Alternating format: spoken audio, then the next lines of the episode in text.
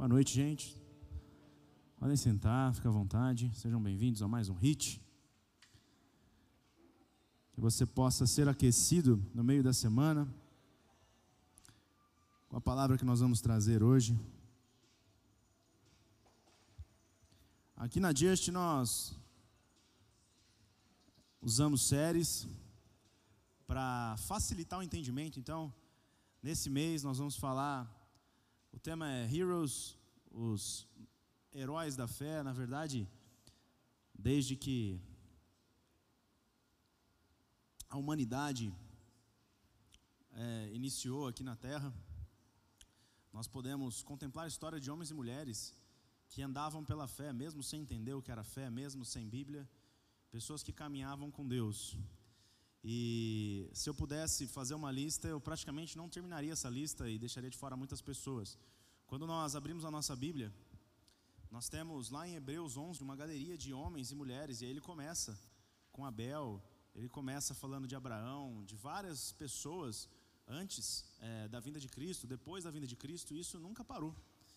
E uma das coisas que nós temos aprendido aqui nessa casa e aprendido dia após dia, seguindo Jesus, é que é, o legado é algo muito importante para que nós possamos avançar. Se nós não sabemos quem nós somos, se nós não sabemos de onde viemos, e quando eu falo de onde viemos, eu não estou falando se veio primeiro o ovo a galinha, se é do macaco, se é da chita, é, se, não, é isso, não é disso que eu estou falando, isso é uma outra conversa. É, tem bastante lugar aqui, gente. Se vocês quiserem sentar, vocês me ajudam, porque aí vocês ficam mexendo no fundo e eu não consigo concentrar. Então é mais fácil vocês sentam. É, e aí, a nossa origem, eu estou falando de uma origem daqueles que nos precederam, daqueles que creram primeiro, daqueles que prepararam o terreno para a gente. Então, não sei se você deseja desenvolvimento. Aqui a gente gosta bastante de desenvolvimento. Esse domingo, é, a gente teve o prazer de ter aqui um treinamento para quem lidera pessoas, lidera áreas. É importante também se reciclar. E aí, dessa casa, nós tivemos um desenvolvimento. E a, e um dos temas do que foi falado foi que nós temos é, 12 camadas da nossa personalidade. E a camada mais profunda é aquela camada onde está a nossa fé, está aquela profunda consciência do nosso papel é, diante de Deus e diante das pessoas. Então, se eu tivesse que definir para vocês quem são heróis da fé, quem são essas pessoas e por que, que você deve conhecer essas pessoas, porque eles são exemplos para nós de como viver uma vida na 12 camada, vamos falar assim, na camada mais profunda do seu ser. É, eu não vou entrar aqui em detalhes, mas a camada mais rasa nossa é a camada das necessidades. Não sei se vocês viram, meu filho estava aqui. É, uma das camadas que ele tem mais latentes é a, é a camada é, da, das necessidades dele, de comer, é, de relar, de mexer. E ali está a primeira camada da personalidade. Ele ainda não conhece é, outras camadas de forma profunda, mas nós que somos é, maduros, ou nós que estamos caminhando para o amadurecimento, é desejável que a gente avance. E outras pessoas já chegaram lá. Então, quando a gente ouve as histórias desses homens, eu vou compartilhar com vocês muito rápido, é, tem muitos livros, tem muitos vídeos que você pode se aprofundar, mas eu tenho certeza que o que vai acontecer com você vai ser maravilhoso se você tiver alguém para se espelhar. Então, nessa série Heroes, é, eu queria que você soubesse o que vai acontecer com você. Então, pode passar, Sara, por favor é, além do desenvolvimento, que eu imagino que vocês desejam, né, algumas coisas vão acontecer com vocês se, vocês se vocês continuarem todas as semanas aqui. Primeira coisa que vai acontecer é que vocês vão saber mais da história da fé de vocês. Isso é bíblico, saber a razão da sua fé. Pedro fala que nós temos que estar prontos para dar razão da nossa fé. Um povo que sabe de onde veio tem identidade. Qual que é, às vezes é o problema do brasileiro? Ele não sabe de onde veio, ele não sabe qual é a raiz dele, ele não sabe qual a cultura dele, tem dificuldade de se definir. Diferente, por exemplo, de um, de um, de um americano é, que tem uma raiz muito clara de como começou o país dele, quem são os seus heróis, quais são os seus monumentos importantes, os fatos históricos, as datas históricas. É, ele levanta a bandeira dele no, no quintal e fica hasteado e ele sente orgulho. O brasileiro ele tem um pouco de dificuldade de ter orgulho porque também não conhece a sua história. E nós temos grandes heróis é, de quem nos orgulhar no bom sentido e também nós, como cristãos, temos que conhecer a nossa fé. Segunda coisa que vai acontecer nessa série é que a sua fé vai ser aumentada. Toda vez que nós nos expomos a, a histórias de fé, é quase que automático que a nossa fé aumente. Quando você ouve Jesus falar que curou alguém, a sua fé para cura aumenta. quando você ouve Jesus, é, você ouve uma multiplicação de Jesus dos pães, ou que Jesus multiplicou os peixes na pescaria, talvez a sua fé para fazer um milagre, a sua fé para orar sobre uma necessidade financeira aumente. Quando você ouve a história de alguém que viveu algo sobrenatural, talvez o seu coração se aqueça e você tenha mais fé. Então, o que vai acontecer aqui aqui? Quando eu contar essas histórias para vocês, à medida que nós estamos orando, à medida que nós estamos compartilhando, a sua fé vai aumentar. Então, se você deseja aumentar o nível de fé, se exponha às pregações, se exponha a esse tipo de é, conteúdo. A terceira coisa que vai acontecer é que você vai ficar com mais desejo de orar. Muitas pessoas falam assim: Nossa, mas eu não tenho muita vontade de orar. E é beleza, é normal, a sua carne não tem vontade de orar. Até que você se expõe à oração, até que você ore. Então, ninguém tem vontade de, de orar naturalmente. Você tem vontade de orar sobrenaturalmente. E quando eu contar essas histórias, vocês vão perceber que quase uma coisa comum, quase não, uma coisa que é totalmente comum a esses homens é que eram pessoas apaixonadas pela oração. E os resultados disso você vê na vida deles, no legado, naquilo que fica. Então, toda vez que eu leio as histórias desses homens e vejo que eles acordavam às três, às quatro, às cinco e, e colocavam a oração como a coisa mais importante da vida deles, naturalmente eu cancelo alguns programas da minha agenda, eu abro mão de alguns compromissos e eu começo a orar mais. Isso vai acontecer com você porque aconteceu comigo. Eu estou falando tudo que vai acontecer com você porque é isso que aconteceu comigo, tá? Então também vai acontecer com você. Vai acontecer um aumento de desejo por mais de Deus e pelas manifestações de poder do reino dele. Isso é totalmente possível, está disponível. E você vai ser encorajado no final disso a ser mais ousado com a sua fé.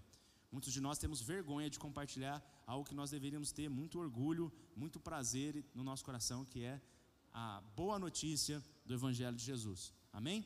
Então vamos para a gente começar, vamos orar comigo? Vocês, vocês topam? Vamos orar? Então vamos lá. Pai, obrigado por essa noite, que seja uma noite de, de poder, que seja uma noite de fogo, que o Senhor aqueça os nossos corações, que com as lições que nós vamos tirar da vida desses homens de Deus, desses heróis da fé, nós possamos chegar mais longe, que a nossa fé seja aquecida, que o nosso desejo pela oração esteja conosco, é, sempre aumentando em nome de Jesus, Senhor. Esteja conosco no teu espírito, aumentando a nossa fé em nome de Jesus. Amém. Pode passar para mim, por favor, Saritia. Então, Hoje nós vamos falar do John Wesley, na semana que vem, Jonathan Edwards, depois Charles Finney e depois John G. Lake, beleza? Então não perca.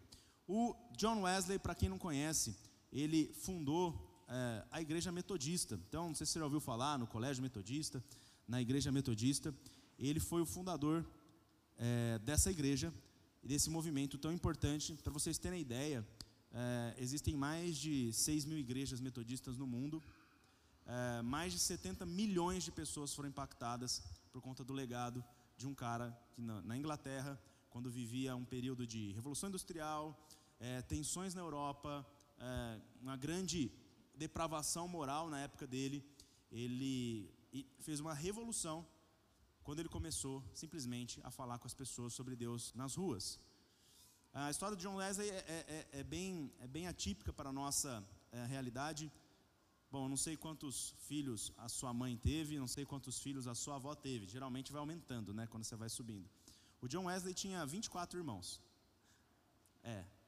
Tinha 24, não, desculpa, 24 irmãos tinha a mãe dele, ele tinha 18 é, irmãos. Ele era o 14 de 19 filhos. Alguém tem mais irmãos aí? Deixa eu ver. Não, né? Minha mãe tem oito, eu já achava muito. Ela tem oito irmãos. Mas o John Wesley foi o 14 de 19 filhos.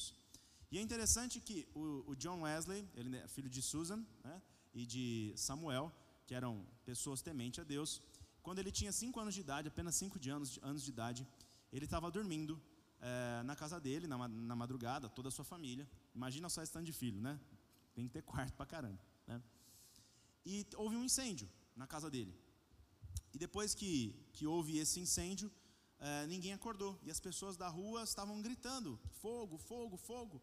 E ninguém acordava dentro da casa. Até que de repente caiu um pedaço do telhado na cama de uma das, das filhas do casal. E ela acordou gritando. E aí as pessoas começaram a acordar, acordar, acordar. E, e, a, e, a, e a serva que trabalhava ali na casa pegou os filhos do, John, do, do Samuel é, e da Susan e começou a tirar um por um, descendo as escadas. Só que tinha um, né, que dorme mais, não sei quem tem sono pesado aí, não acordava. Ah, você levantou a dela. Ah, você está apontando? Ah, entendi. Achei que ela estava levantando o dedo. Não, irmã, sim, né? Irmão é uma bênção. Né? Achei que ela tinha feito assim, ela fez assim. Né? Amém. Depois vocês conversam em casa. Mas quem tem sono muito pesado, eu tenho sono muito pesado. Eu durmo, pode estar barulho, dificilmente eu acordo. Contrário da minha esposa, que acorda muito fácil. Cara, o John, o John Wesley, ele teve um sono muito pesado. E ele até atribui uma das causas dele ter tido uma vida muito saudável, o fato dele dormir bem. Ele falou, cara, eu sempre dormi bem, dormiu tão bem que não acordou no incêndio. Né? E a casa pegando fogo, ninguém, ninguém conseguiu acordar o John. Na verdade, ele ficou meio esquecido aí. Quando lembraram, né, tem 19, né, você vai contando um, dois, três, quatro. Da hora que deu 18, falaram, caramba, tá faltando um. E era o John, ele estava dormindo. E a mãe do John, ela tinha tido uma série é, de doenças. Ela tinha já se tratado, já estava bem, mas ela estava debilitada. Ela tentou várias vezes subir a escada, ela não conseguiu. O pai tentou entrar, ficou um incêndio muito forte, até que os vizinhos tiveram a ideia de é, de se colocarem tipo de cavalinho, foram subindo, e aí viram um menino em pé no meio das chamas, e chegaram perto da janela, conseguiram salvar o John, e aí assim que salvou o John, a casa inteira desabou na sequência. E aí o pai dele se lembrou de uma passagem de Zacarias, que fala assim, né, é uma passagem onde ele vê o, o sacerdote Josué, e aí o anjo fala, não é esse um tição tirado do fogo? E aí ficou essa, essa frase na vida dele, esse texto e esse acontecimento né, dele ter sido um menino que foi tirado é, com vida do fogo. E por conta disso, a, a mãe dele é, logo percebeu que tinha alguma coisa que ia acontecer na vida desse, desse garoto. E ela decidiu investir, os pais decidiram ficar atentos com aquilo que ia acontecer é, naquele momento. E nós não percebemos, mas muitas vezes, algumas coisas que acontecem na nossa vida, não sei como é que você chegou aqui, algumas dificuldades da nossa vida, alguns desafios, alguns momentos tristes, eles justamente apontam para o nosso destino. E a gente tem duas opções é, quando a gente entra nesses momentos de crise, de fogo, de dificuldade, de desespero. É, é aceitar as condições ou entender que ou reclamar, né, porque muitas vezes a gente reclama né, das condições difíceis, mas a gente tem que estar aberto porque as nossas é, dificuldades vão apontar para o nosso destino. No caso de John Wesley, eu não sei se foi tão trágico assim na sua vida, tá? Mas eu já tive alguns momentos é, na minha vida. Eu lembro que eu era que eu era criança e eu fui salvo. Eu acredito por Deus.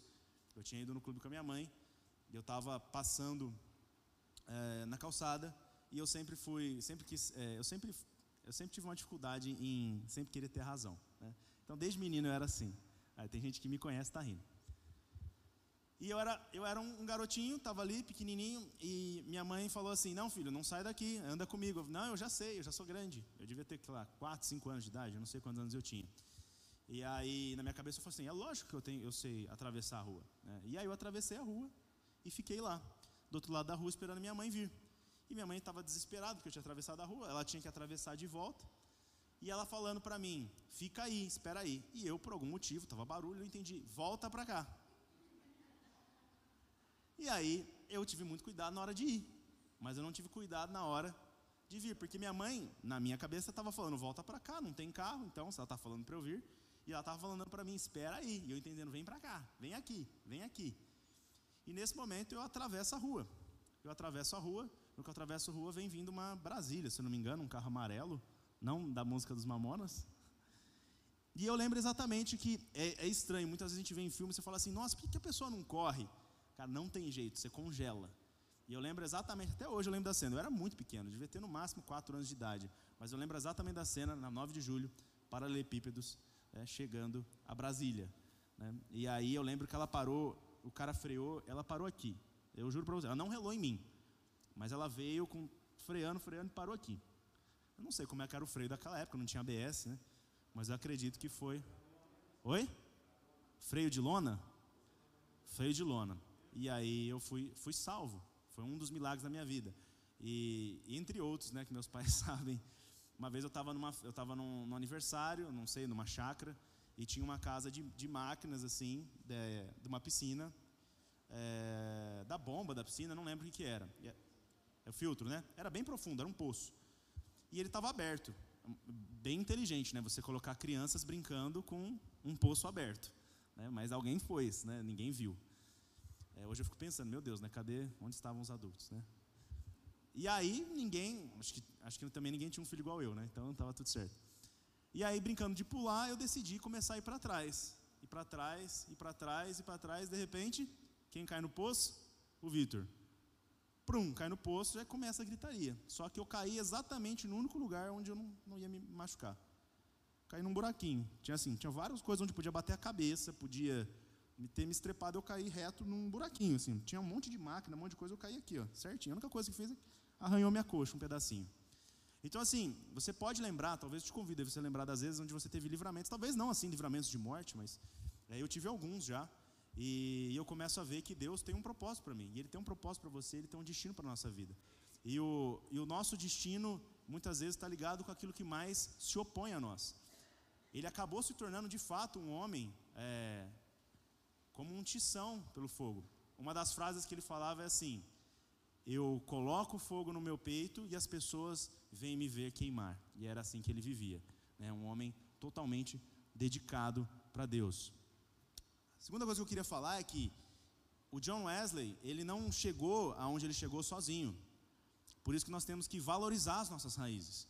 Então, além de entender que uh, as dificuldades apontam para o nosso destino, mas o John Wesley, ele entendia que ele era o legado de uma família. Todo mundo fala que se houve um avivamento na Inglaterra, se a Inglaterra não foi tomada pelas ideias é, iluministas, as ideias da Revolução Francesa que dizimou uma nação, é, milhares de pessoas morreram, milhões de pessoas morreram é, por conta de, de ideais humanistas. A Inglaterra foi salva por conta de um movimento de, de um, que iniciou com o John Wesley e mais três outros pregadores é, que continuaram o legado do pai dele, do Samuel. Então hoje, se você está aqui, você fala assim: ah, mas meu pai nunca falou de Deus para mim.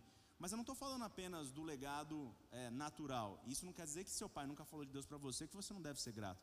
Você deve valorizar sim mas que houveram outras pessoas, aquela pessoa que te convidou, aquela pessoa que pregou para você, aquela pessoa que orou por você, ah, pastor, os pastores dessa casa que oraram para que um dia esse lugar existisse, nós temos que valorizar as nossas raízes. É, eu lembro de uma história é, sobre o avivamento dos Estados Unidos, onde as pessoas experimentavam palpavelmente o poder de Deus, e tinha uma mulher que orava muito, e aí quando perguntaram para ela quem que ela era, ela falou assim: Eu só sou a menininha que abre a porta. Eu só sou a menininha que abre a porta. Eu queria ser a menininha que abre a porta de um avivamento. E na vida de John Wesley, a pessoa que abriu a porta, na vida dele, além do seu pai, foi a sua mãe, que era uma mulher de oração, que orava todas as madrugadas, ansiando para que Deus fizesse alguma coisa. E que quando viu que o, que o John eh, tinha saído do fogo, decidiu investir na vida dele, mesmo tendo 19 filhos. Eles não tinham dinheiro, eles eram muito pobres. Aliás, com 19 filhos é difícil ser rico também, é complicado. Mas eles tinham 19 filhos e ela sempre tentou, de alguma forma, fazer com que o John se desenvolvesse. Todos os filhos na casa dela, se chorassem, não ganhavam nada. Eu não sei como é que é para vocês, é difícil quando o filho chora. Mas ela tinha uma educação muito firme. Ela falou assim: meu filho, ele precisa ser educado de uma forma onde ele não vai conseguir as coisas pelo choro. Ele vai conseguir pelo esforço, vai conseguir pela obediência. E ela fez isso. E todos os filhos da casa deles, eles tinham que estudar é, desde pequeno para que aos cinco anos eles conseguissem ler as primeiras palavras. Então eu não sei quando você começou a ler, quando você começou a escrever, mas na casa deles todos tinham que ler as primeiras palavras aos cinco anos, mas ninguém conseguia. Só dois filhos, um deles, o John. E a primeira coisa que ela dava para os filhos deles era a galinha pintadinha. Não. O pocoyo é legal também, mas o que ela dava para o filho deles? Uma Bíblia. Com cinco anos de idade, John ganha uma Bíblia. E a primeira frase que ele lê é: No princípio, Deus criou os céus e a terra. Então é esse tipo de ambiente que estava muito claro. As pessoas que conviviam com Samuel e com a Susan falavam assim: Eu nunca ouvi falar, fora as famílias da Bíblia, uma família na terra que levasse tão a sério é, a, a educação com Deus dentro do seu lar. Então a família deles era exemplar. E o John, é, ele levava muito a sério a vida do pai dele e a vida da mãe dele, e ele decidiu se tornar um sacerdote por conta dos pais dele. Então, muito novo, ele decidiu estudar e ele conseguiu, graças à insistência da mãe dele, com um duque, uma educação que era muito cara naquela época, não existia escola pública, era muito difícil é, você ter boas escolas e você tinha que pagar por isso. Então, o John seguiu o legado da, e foi obediente ao pai dele, obediente à mãe dele e adquiriu bons hábitos. Esses bons hábitos fizeram com que com, com, com ele? Fizeram com que ele conseguisse passar 88 anos da vida dele sem nunca ficar doente. O pai dele sempre disse para ele: Filho, faça exercícios, durma bem e é, acorde cedo para orar. E ele falou assim: que ele nunca teve nenhum problema de saúde. Não estou falando que é essa fórmula é a fórmula que vai funcionar para vocês, tá bom? Só estou dizendo que esse homem honrou aquilo que os pais dele trouxe para a vida deles. Ele seguiu os preceitos. A Bíblia diz que quando nós honramos nossos pais, nós prolongamos os nossos dias na terra. Amém? Então, é, uma coisa que às vezes nós temos dificuldade na vida é em escutar os outros. Mesmo os nossos pais, às vezes talvez principalmente nossos pais. Porque nós conhecemos os defeitos dos nossos pais. E o pai do John era um homem muito severo. A, a, a, biografia dele diz que era um homem muito rígido, muito duro, inclusive com eles. Falava que os pais deles não, não tinham muito medo de não usar a vara. Né? E talvez os métodos atuais, é, você concorde ou discorde, mas não esse é o ponto. O ponto é que o John sabia que o pai dele era um homem severo, e mesmo assim, ele não guardou rancor, ele seguia aquilo que o pai dele trouxe e aquilo fez muito bem para ele. Ele, quando ele tinha 88 anos, ele nem usava óculos, para vocês terem ideia. Ele conseguia ler perfeitamente. E ele conseguiu pregar durante 53 anos de forma ininterrupta, viajando mais de 8 mil quilômetros a pé e a cavalo. Não tinha nenhum dia que ele não andasse menos do que 10 quilômetros. Então ele era um homem realmente preparado. As pessoas que conheciam ele falavam assim: Nossa, eu conheci o John com 50 anos, parece que agora com 80 ele está mais forte, ele está mais vigoroso. E ele mesmo falava isso dele mesmo. Isso porque ele observou bons princípios. Ele cuidava do corpo dele, cuidava da saúde dele, e ele tinha bons hábitos. E o que ele fez impactou a história das nações. Por incrível que pareça, é, aquele homem ele não tinha noção do que ele estava fazendo. E nós muitas vezes não temos noção do que nós estamos fazendo aqui na terra, do impacto daquilo que nós estamos fazendo. Então ele decidiu que ele iria criar um método, um método onde ele jejuaria duas vezes por semana, onde ele oraria três horas por dia, onde ele pregaria uh, o evangelho para as pessoas que tivessem com pena de morte, para ser decapitados, para serem enforcados, ele visitaria as prisões, ele imporia as mãos pelos doentes e curaria, e ele faz, começou a fazer isso no colégio. Ele começou a fazer isso no colégio, depois foi quando ele foi para Oxford, e ele começou a criar esse método que acabou se resultando na, na igreja metodista, e começou a pregar o evangelho. Ia pregar o evangelho, e isso começou a incendiar uma nação, e isso levou ele até a ir viajar para outros lugares, pregar isso fora, do, fora da Inglaterra e para os Estados Unidos. E esse método que ele criou acabou se, se espalhando e se alastrando, porque naquela época, por incrível que pareça, é, o cristianismo já estava bem difundido na Inglaterra, mas as pessoas não viviam os efeitos de uma vida com Deus. Existia uma igreja que era do Estado, mas ninguém vivia a vida com Deus. E a igreja mais perdia tempo fazendo discussões sobre o que, que era é, correto, se era batizar de um jeito, batizar de outro, se podia beber, se não podia beber. Então a igreja era extremamente dividida e ninguém queria saber mais da igreja. A igreja estava em descrédito. Então aquele homem ele começou a trazer prostitutas, começou a trazer adúlteros, pessoas que eram banidas, ladrões, pessoas rejeitadas da sociedade para dentro da igreja. Ele começou a ser criticado por conta disso, mas isso acabou transformando toda uma nação pelo que ele fez. Amém? Então aquilo que você vai fazer nessa história pode impactar nações sem que você mesmo perceba. E um pouco daquilo que ele ensinou junto com seus conterrâneos que pregavam fez com que todas aquelas ideias que estavam no seu vizinho não se alastrassem pela sua nação. E aí foi difundido é, é, na Inglaterra um pensamento é, cristão que fez com que a nação prosperasse e veio a Revolução Industrial e tudo aquilo que a gente já sabe da história. Muitos atribuem essa façanha a John Wesley também, com seu método de difundir o cristianismo. Amém? Outra coisa, pode passar? Que todos podem ser líderes, mas nem todos serão. Quantos irmãos ele tinha? 18. Ele era o décimo quarto. Quantos dos irmãos dele fizeram algo juntamente com ele para transformar a história da Inglaterra e do mundo? Apenas um. Só o Charles, que era o mais novo. Ele e o Charles eram amigos inseparáveis. E todos os outros? Ninguém sabe. Ninguém sabe. Então talvez você não tenha ninguém proeminente, ninguém de nome na sua família. Ah, mas ninguém na minha família é importante. Ninguém na minha família nunca cantou. Ninguém na minha família nunca fez nada. Não importa. O chamado de Deus é para que todos nós sejamos líderes. Ah, mas eu sou nova. Eu sou novo. Eu nunca falei de Deus. Não importa. Todos podem ser líderes. Não, são, não serão todos que serão. A história mostra isso, tá bom, gente? O mundo, quando você olha para o mundo, existem pessoas que são lideradas, existem pessoas que lideram é uma opção nossa ser protagonista ou só ser participante da história. E quando eu estou falando para ser líder, eu não estou falando que você precisa governar é, uma nação, você precisa governar uma empresa, ser um CEO. Não, você pode ser líder dentro da sua casa. A mãe de John Wesley, a menininha que abriu a porta, todas essas pessoas que às vezes a gente nem imagina, elas estão liderando, estavam liderando a própria casa, estavam liderando o lar e preparando o terreno para que a Inglaterra fosse mudada. E deixa eu te falar, Jesus fala assim: olha, quem fizer uma coisinha pequena dessa para os meus pequeninos não vai perder a recompensa. E eu fico imaginando a recompensa da Susan, a mãe do John Wesley, por ter preparado esse garoto para que ele transformasse o mundo.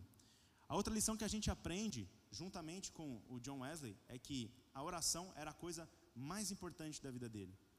Ele acordava constantemente, durante toda a sua vida, às quatro da manhã, para orar. E ele nunca ia dormir antes das nove horas da noite. Ele acordava às quatro da manhã e ele iniciou a vida dele orando duas horas por dia. Depois ele aumentou para três, depois ele aumentou para quatro, isso orando sozinho. E aí ele decidiu que ele tinha que orar sozinho umas quatro horas por dia e depois orar com seus irmãos até que o Espírito Santo viesse, não importava. Então assim, não tinha horário. As reuniões dele às vezes começavam às oito e acabavam à meia-noite. Ou não acabavam. E era comum que quando eles começavam a orar, as pessoas simplesmente chegavam e se prostravam no chão e ficavam é uma cena de apocalipse, né? estiradas como mortas. E, as pessoas, e, e, tem pinturas, se você procurar, é muito interessante. Existem, na época não tinha câmera, né? Então as pessoas desenhavam, tem vários retratos de orações de pessoas que chegavam nas orações, é muito legal o desenho antigo, né? Um monte de gente jogada no chão, assim, estirada. E as pessoas eram curadas, as pessoas elas é, se confessavam a Jesus sem que ninguém pregasse nada. Muitas, muitas reuniões do John Wesley, ele nem abria a boca, as pessoas simplesmente confessavam seus pecados e eram transformadas. Elas deixavam as práticas antigas simplesmente porque aqueles homens tinham passado vidas de oração. Então, melhor do que fazer uma oração é ter uma vida orada, é melhor do que fazer um jejum é ter uma vida jejuada. E é, é sobre isso que é, é, a nossa constância. Esse é o efeito de uma vida constante em oração. Então, ele não fazia nada antes que a oração acontecesse na vida dele. Vou contar uma coisa para vocês, eu já tenho falado isso, mas algumas vezes durante a semana eu acordo e por algum motivo, se eu não consigo orar, é, eu tento cancelar o próximo compromisso o mais rapidamente possível. Alguns podem achar loucura, compromisso de reunião de fechar negócio, tá? Reunião de trabalho. Muitas vezes eu faço isso, eu cancelo reuniões de negócio porque às vezes acontece, teve uma emergência, você precisou passar e se você for levar a sua vida baseada em emergência e necessidade, você nunca vai experimentar os milagres e o melhor de Deus. Então, eu comecei a experimentar nos últimos meses é, algumas coisas que eu nunca tinha experimentado. Quando eu decidi que a oração ia ser a coisa mais importante da minha vida. Talvez você imagine que eu ore por longas horas. Eu acho que eu ainda não consigo fazer isso, como esses homens faziam. Mas eu, eu fiz da oração a coisa mais importante da minha vida. Então eu vou contar para vocês, por exemplo, nessa semana eu é, acabei me atrasando. Geralmente eu acordo e vou na academia, porque se eu acordo e não faço exercício, eu durmo também na oração. Então você tem que se conhecer, tá? Geralmente eu acordo, faço exercício, e aí eu estava um pouco atrasado, e aí eu fui orar. E o mais interessante é que minha cabeça começou assim a falar para mim: mas você tem que fechar contrato, mas você tem que mandar não sei o que para cliente, você tem que fazer proposta, você tem que fazer isso, isso, isso, isso e aquilo. E aí eu decidi administrar isso, falei: não, não vou fazer. E eu vou fazer a minha oração. E falei assim: cara, se for importante, é, vai aparecer, as coisas importantes vão aparecer. E eu decidi fazer isso, decidi fazer isso hoje. E foi muito engraçado, porque simplesmente começou a fluir gente. Vitor, ó, aconteceu isso, vendi uma casa, preciso fazer um investimento. Como é que eu faço? Vitor, não sei o que, ó, estou querendo investir tanto. Começaram a me ligar, simplesmente me ligar, eu não fui atrás. E eu estou vivendo isso faz meses. Eu não ligo para as pessoas, as pessoas ligam, eu não. E, e, e, o Davi pode falar isso, ele trabalha comigo, o Léo fala assim, eu não ligo. As pessoas simplesmente começaram a ligar para mim, ligar, ligar, ligar. E surge, e, e eu bati recorde na empresa, não estou falando que é isso que vai acontecer com você. Não é teologia da prosperidade, pelo amor de Deus porque Deus dá a hora que Ele quer, Ele abençoa quem Ele quer porque Ele é bom, Ele não abençoa só porque você é, merece, Ele abençoa porque Ele é bom. O tempo, o tempo inteiro Ele é bom. Então Ele dá para gente boa, Ele dá para gente ruim, vem chuva para bom, vem chuva para gente ruim. Mas eu, eu garanto para vocês que alguma coisa mudou dentro de mim quando eu coloquei a oração em primeiro lugar. E eu deixei de me preocupar com coisas que me preocupavam, elas começaram a vir. Porque quando nós nos preocupamos com as coisas que vão faltar, nós estamos gerando uma atmosfera para que elas faltem. Nós estamos é, gerando uma atmosfera para que a escassez se manifeste, porque a nossa fé está na falta, a nossa fé está na necessidade, a gente só fica no nível básico. E quando nós oramos, as verdades do céu vão entrando no nosso coração e nós vamos tendo a certeza de que nós somos filhos, de que nós somos amados e de que nós temos tudo aquilo que nós precisamos. Deixa eu falar para vocês, pode parecer engraçado o que eu vou falar aqui, mas John Wesley ele ganhou muito dinheiro. E tem muita gente que tem medo de de ganhar dinheiro ou tem medo de associar a igreja a dinheiro por conta de escândalos de pessoas que é, fizeram coisas erradas, de fato fizeram. mas existem muitas pessoas que fizeram coisas muito boas com dinheiro, assim como ele. Esse era um homem altamente produtivo. Deixa eu te falar, quando você tem uma vida de oração e você busca com é, intensidade a vida de oração, eu posso te garantir que vai vir inteligência do céu. É meio esquisito, mas todos esses homens que oravam muito, parece que eles adquirem uma inteligência sobrenatural. Você vê Daniel, um homem que orava três vezes ao dia, fazia jejum, ele era mais inteligente do que todas as pessoas. Como é que ele conseguia isso? Você vê o próprio Jesus Cristo, você vê Paulo, você vê Pedro, um homem iletrado. Do nada, ele, como é que ele fica tão inteligente a ponto de assombrar os mestres? Ele falou assim, cara, mas esse, esse cara, ele não estudou, como é que ele está falando essas coisas? Da onde ele tirou essas coisas? Então, muitas vezes nós estamos buscando esforço próprio, sem saber de que no céu existe toda a profundidade, toda a sabedoria, todo conhecimento disponível, que Deus simplesmente pode derramar sobre nós para que a gente governe, para que a gente tenha sabedoria, para que a gente possa avançar e decidir questões importantes. Salomão nunca se esforçou para ser sábio. Ele simplesmente recebeu do alto a sabedoria que ele tinha. E John Wesley recebeu tanta sabedoria que ele terminou a vida falando sete línguas. Ele escreveu gramática em hebraico, em alemão, em inglês, em francês, em latim. Ele escreveu mais de 230 livros e leu, e leu mais de 1.200. Ele escreveu canções, ele e o irmão dele, incontáveis. E ele ganhou muito dinheiro fazendo é, é, esses livros que ele distribuía para todo mundo, comentários do Novo Testamento. Ele escreveu livros sobre medicina. Ele escreveu. É, ele pegou enciclopédias do mundo e falou, achou que estava muito grande. Ele resumiu, transformou, que era 50 livros em 30. E que horas que esse cara fazia? Se ele pregava às 5 da manhã, ele pregava à tarde, ele pregava à noite. Ele era um homem que pregava, um pastor comum, na média, prega 100 vezes por ano. Isso é uma média mundial. Ele pregava quase 800 vezes por ano. Isso assim, todos os anos, durante todos, toda a vida dele, ele nunca parou. É um cara incansável. Por quê? Porque ele entendia que a primeira coisa que nós precisamos para ter sucesso é estarmos conectados com o nosso Pai. Então eu disse que talvez você ia sair mais inclinado a orar. Eu garanto para você que eu saí muito inclinado a orar. E na hora que eu vi a vida de oração desse homem, eu me prostrei. Hoje eu fiquei quase que o dia inteiro orando, os meninos viram. Foi uma coisa importante. E a coisa mais importante que ele descobriu na oração foi que ele não era apenas um servo, ele descobriu que ele era filho. Então, quando ele saiu simplesmente do método e a palavra entrou no coração dele, de fato o avivamento veio para a Inglaterra. Até então ele tinha experimentado as obras, conhecido Jesus de uma forma intelectual, mas ele teve uma experiência sobrenatural com Deus em uma reunião junto com os irmãos depois vocês procuram mais sobre os irmãos moravianos, que eram é, homens que enfatizavam muito a manifestação do Espírito, uma experiência pessoal com Jesus. E aí, um dia, em oração, e eles estavam estudando uma palavra, simplesmente ele teve um encontro com Deus, depois de anos pregando. E aí, ele sim, aí sim ele teve a convicção de que ele era filho de Deus, de que ele tinha sido perdoado dos pecados dele, de que ele era livre e ele poderia andar na graça de Jesus, livre de medo, livre de culpa. E a partir daí, então, que esse homem virou esse tição realmente tirado do fogo. Até então ele era um homem muito disciplinado, mas com pouco sucesso na vida dele é, de ministro. Ele foi até os Estados Unidos, pregou dois anos para o índio, ninguém converteu. E voltou meio triste. Mas ele conheceu esses moravianos um dia num navio, o navio estava afundando. Ele morrendo de medo, e os moravianos cantando, louvando, tranquilo. Ele falou, cara, o que está acontecendo? Quem que são vocês? Nós acreditamos em Jesus. Ele falou assim, mas eu também acredito em Jesus. Mas, mas quem é Jesus? Ele falou, ah, John Wesley falou, ah, Jesus é quem morreu para salvar o pecado de todo mundo. Não, não. Quem é Jesus para você? Quem ele é para você? E aí ele descobriu, falou assim, cara, eu nunca tinha me convertido. Eu fui para converter os índios, quem voltou convertido fui eu, dos Estados Unidos. Então, é, a oração, ela vai trazer ao seu coração a consciência de que Deus não te quer como um servo. Deus te quer como um filho. E foi assumir essa posição de filho que fez com que ele transformasse o mundo. Então eu quero te convidar, comece a fazer oração não para pedir coisas para Deus, mas para que ele impute no seu coração a consciência de que você é filho de Deus. E esse rompimento impactou o mundo. Ele teve até perseguições muito fortes. Deixa eu falar para vocês. Quando você começa a avançar, você vai ter oposição.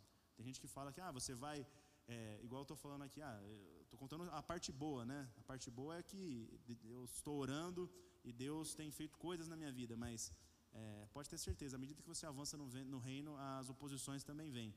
Então, John Wesley, ele até apedrejado foi, não foi uma não, foi diversas, mais que Paulo. É, já tomou surra no meio da rua porque estava pregando evangelho. Ficou todo ensanguentado, já quase morreu várias vezes. Então, toda vez que você quiser orar, toda vez que você quiser avançar, à medida que você fizer isso, você sempre vai encontrar uma oposição. Talvez não uma oposição no seu corpo, uma violência, mas talvez uma oposição dentro de casa, talvez uma oposição de um cônjuge, talvez uma oposição no trabalho, talvez algumas pessoas vão parar de, de andar com você porque você simplesmente mudou o seu jeito de pensar, você mudou, você não fala mais do jeito que você falava, ou porque você quis compartilhar a sua fé e as pessoas te ridicularizaram. Tudo bem, faz parte daqueles que são transformados perderem algumas coisas. A Bíblia diz que nós iremos perder para ganhar. Então, andando com Jesus, você vai perder amigo. E aí, John Wesley tinha vários amigos anglicanos que o abandonaram, inclusive pessoas que é, eram da. Como é que fala? Quando. Não é paróquia. Era da comunidade onde ele pregava, o abandonaram e falavam mal dele, pessoas que ele ajudou, simplesmente porque ele tinha tido um encontro pessoal com Jesus. E as pessoas simplesmente não aceitavam isso, achavam que era um absurdo, né? achavam que era loucura. E de fato é. Como é que você vai explicar isso para as pessoas? Elas têm que experimentar.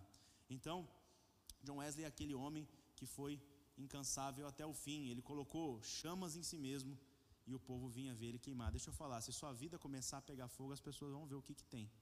Elas vão querer começar a enxergar aquilo que está em você. Pessoa que tem o olho brilhando, pessoa que tem convicção atrai as outras pessoas. Se a gente tem dúvida, ninguém vai ficar atraído. E muitas vezes a gente tem dúvida porque nós não tivemos uma experiência sobrenatural com Deus. Então eu quero te desafiar para que você busque uma experiência para que você possa dizer para as pessoas quem é Jesus para você.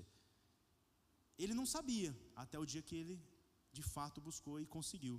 Como eu disse para você, comece e não termine até que o Espírito Santo venha.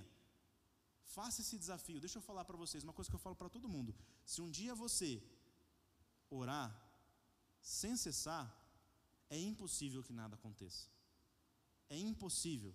Se um dia você decidir que alguma coisa precisa acontecer entre você e Deus, é claro que isso só vai acontecer se Deus quiser, mas Ele vai responder a oração porque Ele não pode mentir. A Bíblia diz que se você orar, Ele vai responder. Que se você permanecer, Ele vai te honrar. E não te honrar tendo que destruir as outras pessoas.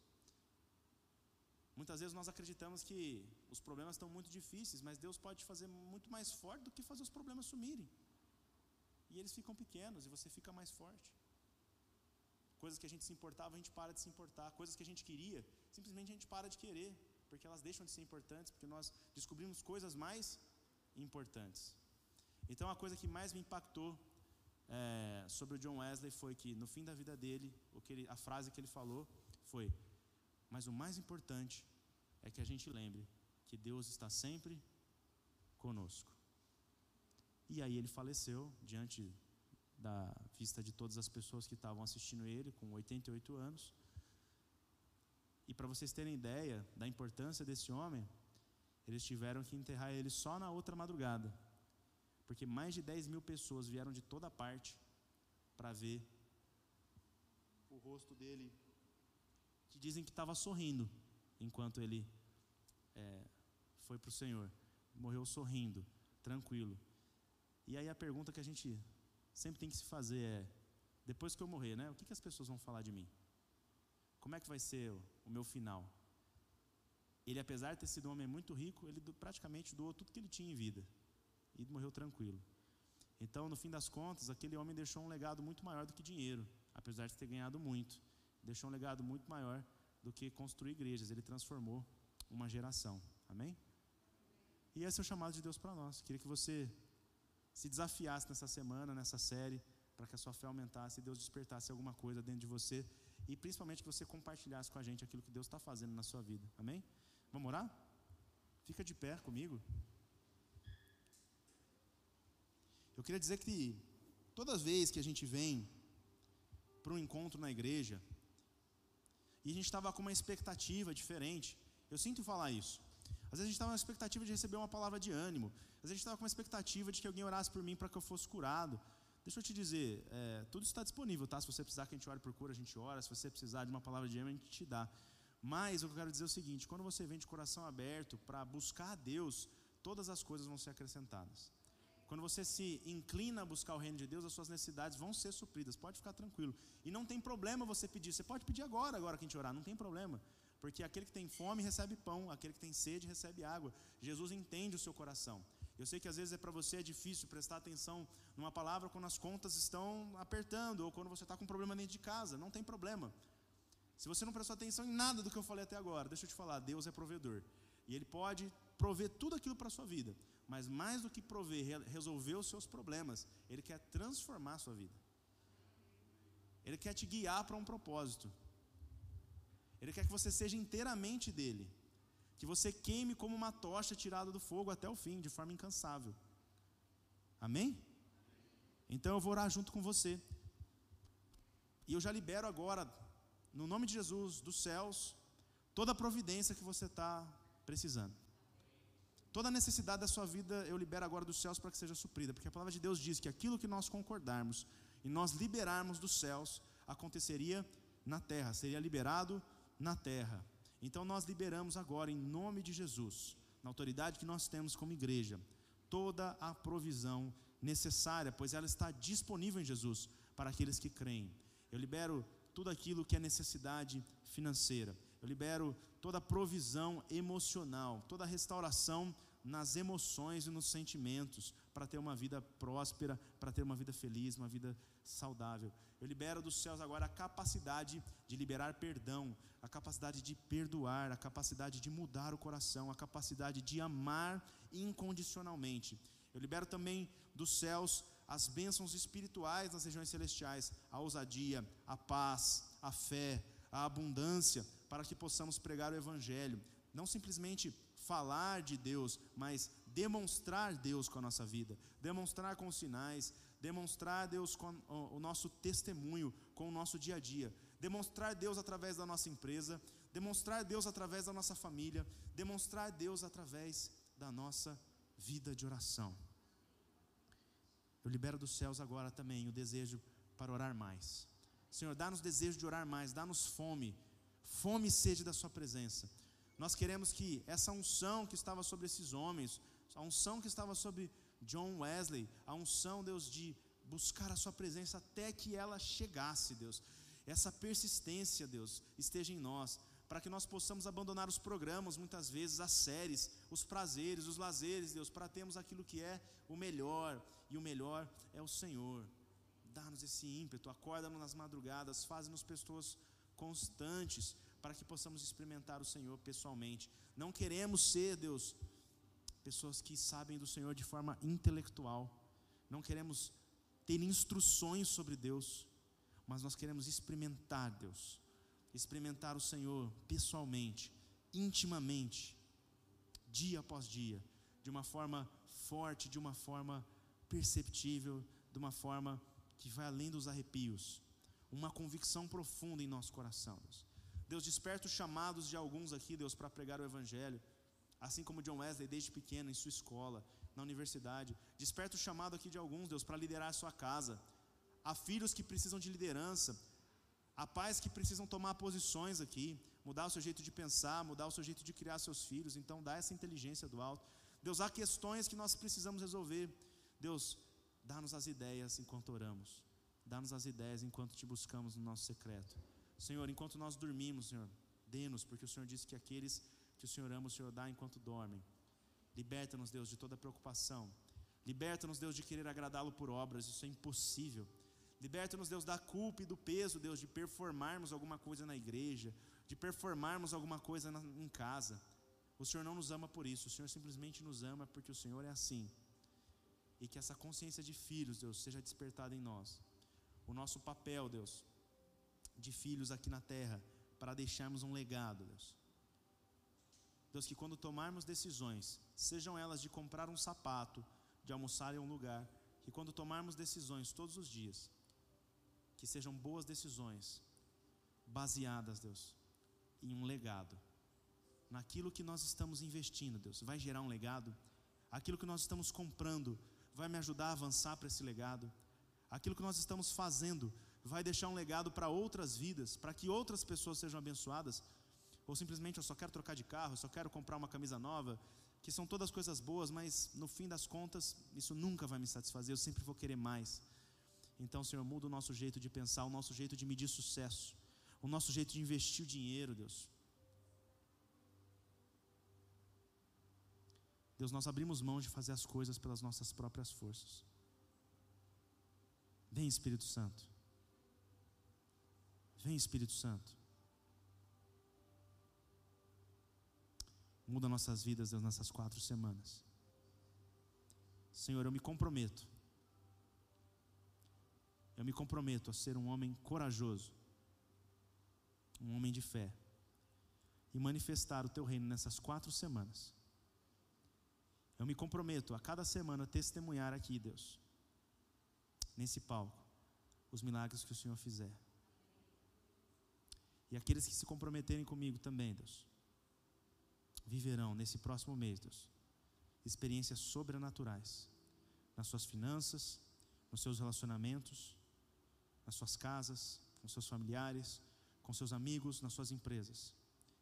Eu declaro que nesse mês pessoas serão curadas, pessoas serão salvas, pessoas serão libertas, pessoas serão despertadas nos seus ministérios, pessoas viverão experiências sobrenaturais e serão batizadas no Espírito, receberão dons, línguas, profecias, receberão palavras que irão destravar. Eu libero tudo isso agora pelo Espírito de Deus, em nome de Jesus. Amém.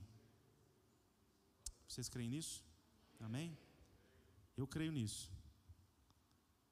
Eu creio nisso, porque eu já vi acontecer. Se aconteceu uma vez, pode acontecer de novo. Amém?